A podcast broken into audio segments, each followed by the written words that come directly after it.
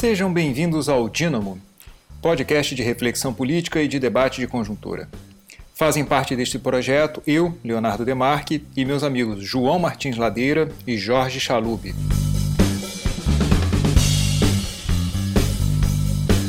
Em setembro de 2020, estreou na Netflix o documentário estadunidense The Social Dilemma, ou, traduzido para o português do Brasil, O Dilema das Redes. Trata-se de um documentário que traz à luz uma importante discussão: a manipulação do comportamento dos indivíduos através de, do uso de dados privados minerados por plataformas digitais. Tema antes restrito a especialistas e ativistas, ele ganhou notoriedade depois das eleições ocorridas ali em meados dos anos 2010. Eleições essas que levaram a extrema-direita ao poder em diversos países do mundo. Em particular, o tema entrou na agenda pública a partir do escândalo da Cambridge Analytica, uma empresa inglesa que utilizou o Facebook para minerar dados de vários eleitores nos Estados Unidos, montar perfis para enviar a esses eleitores fake news. E entende-se que essas fake news foram decisivas na eleição de Donald Trump.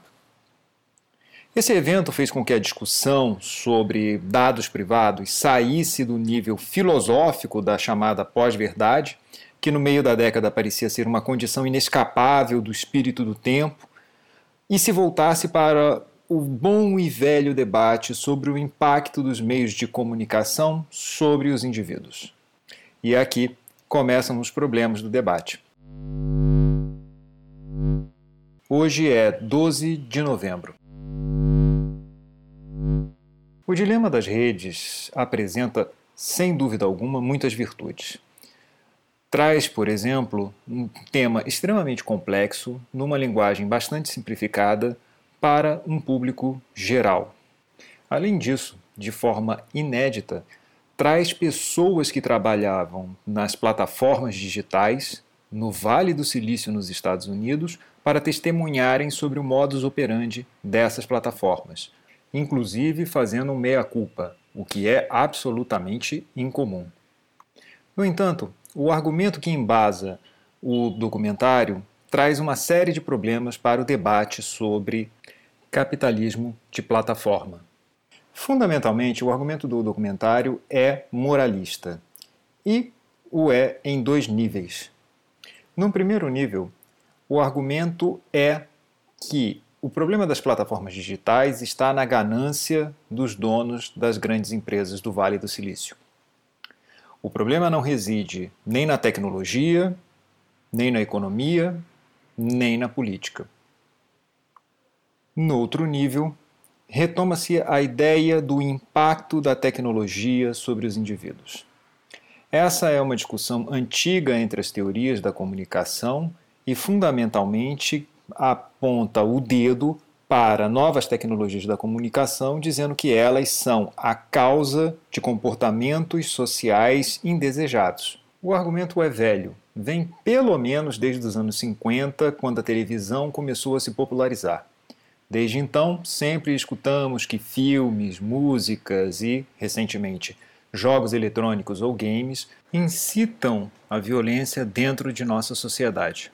Em seu livro Televisão, Raymond Williams já se deteve sobre essa abordagem, demonstrando como ela é problemática na medida em que deixa de tratar das efetivas causas dos problemas sociais e aponta o dedo para um fenômeno específico, dizendo que ele é a causa de todo o problema. Não apenas há um determinismo tecnológico fundamentando esse tipo de argumento, a tecnologia é a causa do problema, como também esse tipo de argumento abre espaço para uma forma de regulação que é, no fundo, baseada na ideia de censura. Vamos regular moralmente a produção dos conteúdos da indústria cultural. A questão é: quem vai regular e de que forma a moral dos produtos culturais? Enfim, o problema da moralização desse debate é que não se discutem as reais causas do problema. Pelo contrário, na medida em que a questão se torna moral, basta produzir um tipo de regulação ou para a produção ou para o consumo que no final deixa intocado o problema principal, a estrutura, econômica, política e até mesmo moral. O que se quer é apenas regular os excessos das paixões. Isso fica particularmente claro no final constrangedor do documentário. Calma, eu não vou contar aqui qual é o final do documentário, sem spoiler. O ponto aqui é dizer que esse tipo de argumento acaba se tornando absolutamente superficial e problemático na medida em que escapa de uma discussão de fato necessária para os dias atuais.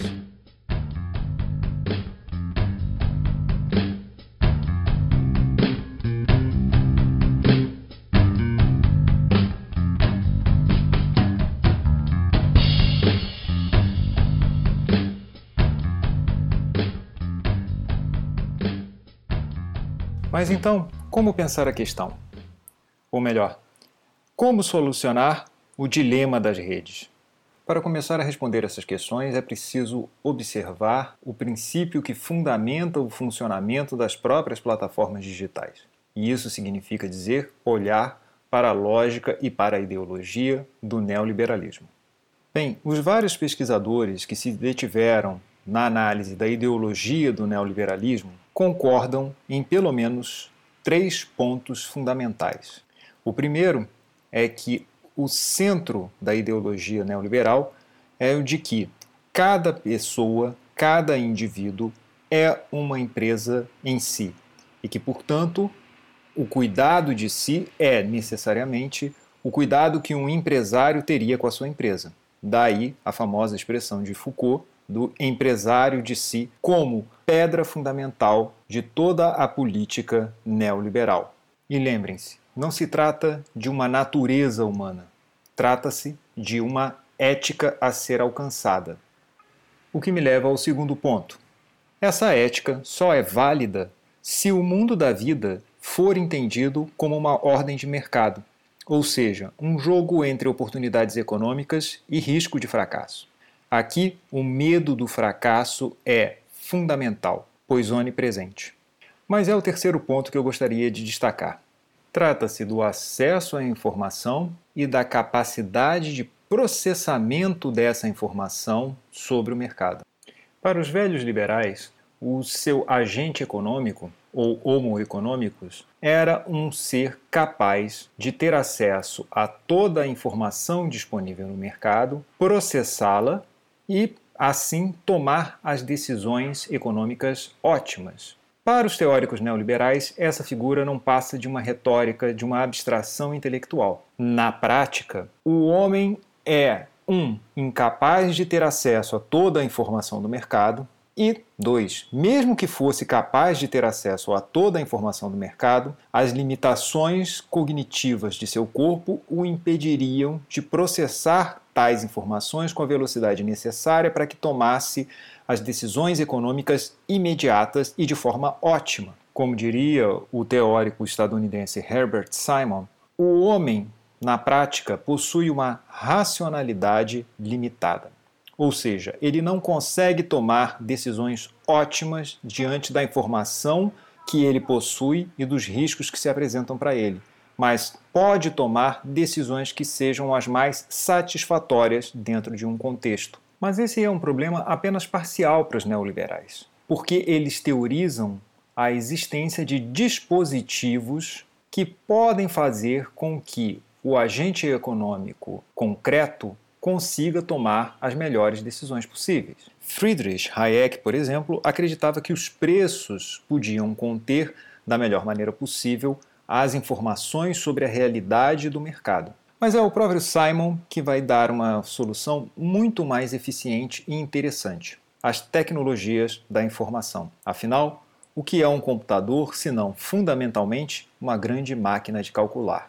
Simon, que era um dos pioneiros do, dos estudos sobre inteligência artificial acreditava de fato que as máquinas poderiam assumir o lugar desse homem econômico, expandindo sua capacidade de processamento de informação e, com isso, aproximando-se o máximo possível do nível ótimo de tomadas de decisões econômicas.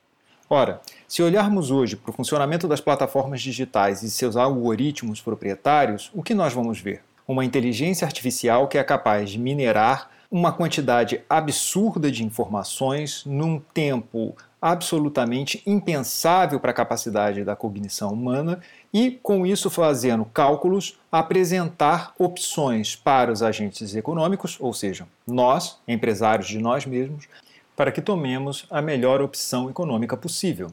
Na verdade, nessa visão de mundo, se nós não tivermos o apoio dessa extensão da nossa capacidade cognitiva, a inteligência artificial, estaremos sempre expostos ao fracasso constante. Nosso limitar do corpo nos impede de tomar opções ótimas ou até mesmo satisfatórias. Nesse sentido, é correto dizer que a teoria neoliberal não nos vê apenas como humanos, mas sobre-humanos, ou, precisamente, ciborgues neoliberais. Ou seja, o empresário de si só existe se ele for estendido em sua capacidade cognitiva por uma inteligência artificial. Ora, se olharmos para a arquitetura e o funcionamento das plataformas digitais, tal qual se apresentam hoje, fica muito fácil perceber como elas seguem essa ideia neoliberal da necessidade do acesso e do processamento o mais rápido possível das informações sobre o mercado. Pensem, por exemplo, na agonia que nós sentimos quando não estamos conectados. Por exemplo, ao Facebook, no qual parece que eu não conseguirei seguir a vida dos meus amigos se eu não estiver conectado à plataforma. Ou então, parece que eu não conseguirei fazer mais networking, contatos com pessoas do mercado, se eu não estiver presente numa plataforma como o LinkedIn. Ou ainda, Parece que eu vou estar perdendo tempo e dinheiro me movimentando pela cidade se estiver utilizando transportes públicos e não o Uber, cujos algoritmos calculam o melhor caminho, ou seja, o mais rápido para atingir a minha meta. Ou ainda, se eu for um dono de restaurante, vou me sentir bastante prejudicado se eu não estiver conectado ao iFood, porque assim não vou conseguir ampliar o meu público para além da minha zona geográfica. Finalmente, até as relações amorosas são inseridas nessa lógica. Afinal, se eu não estiver no Tinder, é bem possível que eu perca o crush da minha vida. Notem nesses exemplos como somos psicologicamente direcionados para as plataformas digitais. E claro, os seus algoritmos têm um papel fundamental no direcionamento do nosso desejo. Trata-se de fato de uma economia libidinal. Nós queremos estar conectados a essas plataformas. Laboissy ficaria impressionado com a resiliência da servidão voluntária.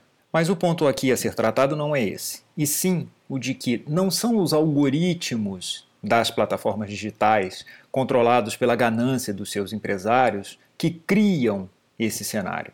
Na verdade, é o contrário. As plataformas são criadas dentro de um cenário que prepara para que elas atuem dessa forma.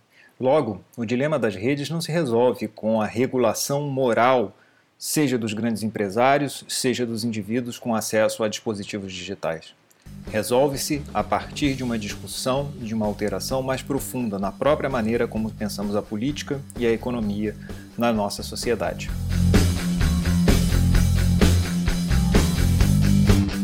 Bem, esse foi o Dínamo, podcast de reflexão política e debate de conjuntura.